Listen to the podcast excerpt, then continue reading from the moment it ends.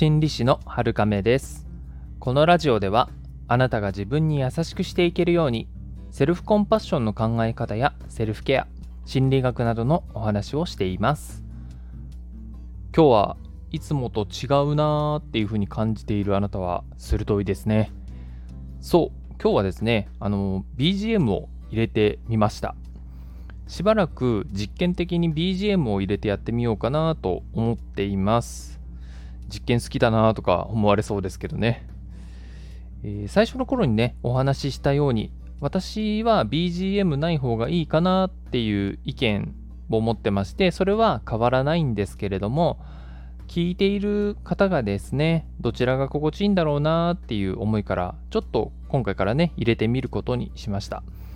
いつも聞いてくださっている方とかない方がいいよとか思われたらですねコメントなどいただけると助かります。それも貴重なご意見ですので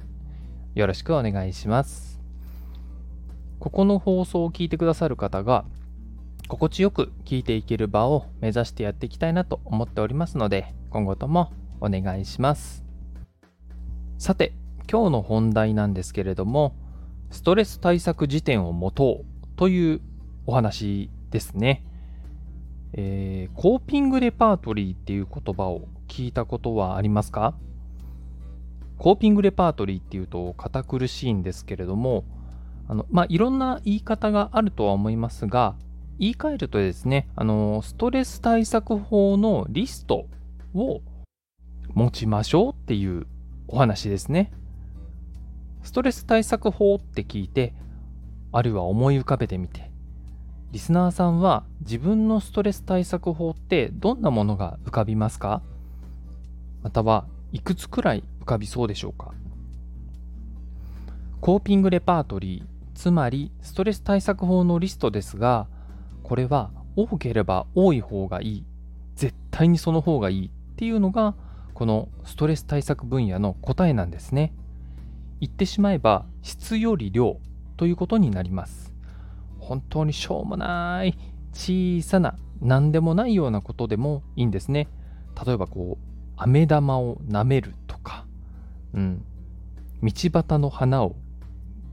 ちょっとじっと見てみるとかね、うん、自分がストレス解消しようっていう目的を持ってそれをするんであればそれは立派なストレス対策になります。本当にどんなことでもいいです。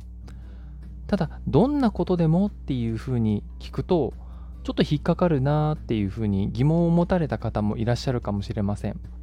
その場合はですねコメントなどいただけますとあのこの放送内でお答えできそうなものは答えていきたいなと思っておりますのでまたコメントお願いしますさて話を戻しましょうえー、ストレス対策はとにかく量が大事ということでした。ではどんなことがストレス対策になるのか具体的に見ていきましょう。本当に思いつくものであれば何でもいいんですけれども例えばストレス対策として好きなものを飲み食いするっていうのが浮かんだとします。ただこれだけだととても曖昧ですし一つ一個ですよね。で実際にストレスを感じている時はもう解消したいよっていう思いが強くなっているので何するのか考えるのも億劫だったり面倒だなっていうふうに感じたりしていますちょっと思い当たるところもありますよねきっとなのでこれを細かく分解することが大事なんですね例えば私の場合であの考えてみますと例えばコーヒーを飲むっていうことにします。えー、そうすると1つ目、どのコーヒーにしようか選ぶ。2つ目、コーヒーを入れる。3つ目、インスタントコーヒーの粉が溶けるのを見ている。4つ目、くるくるとコーヒーをかき混ぜる。5つ目、コーヒーの匂いを嗅ぐ。6つ目、パハーって。息を吐く。7つ目。コーヒーを一口飲んで味わう。8つ目。ほっと息をつく。9つ目。コーヒーカップを置いてその幸せを感じる。10個目湯気を眺める。などなど。まあこれを細かくやっていくと本当にいくつでも出てくるんですけれども本当はですねコーラとか担々麺とかサラダバーがあるお店とかいろいろあるんですけれどもコーヒー一つで考えてもここまで細かく分けることができるんですね。こんな細かくして意味あるのって思うかもしれませんがこれでいいんです。理由の一つ目として自分の好きなことにマインドフルネスに。今その瞬間に意識を向けることで自分の中が好きなもので満たされているという幸福感を得ることができます。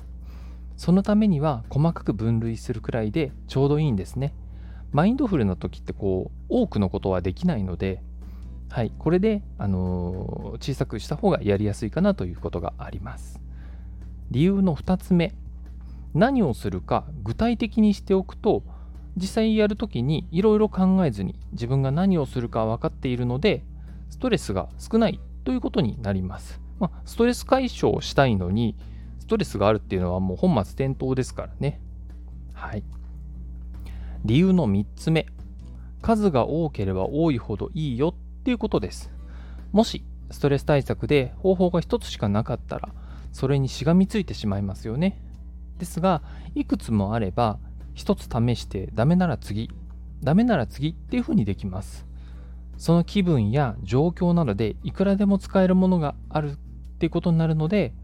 数が多いほどいい。そのためには細かく分類しても何の問題もないということになります。ですのでスマホでも紙でも何でもいいので自分がすぐに見れるものに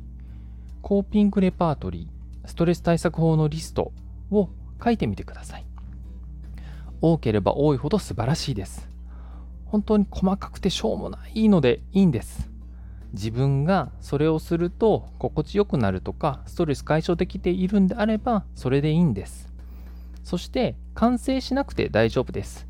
思いついたら足したり使えないと思ったら消したりしていくといいかなと思います。で気長にこのリストを作っていくと知らず知らずのうちにいっぱいになっています。まあ仮に1日1個足していくだけでも1年で300以上にはなっていますよね。これは相当な対策です。素晴らしいものになっていると思います。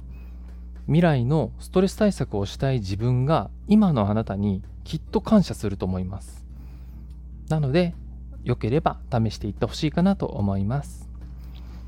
今日の放送は参考になりましたか？また感想や質問もいただけると嬉しいです。今日もあなたが自分に優しくあれますように心理師の春亀でした。またお会いしましょう。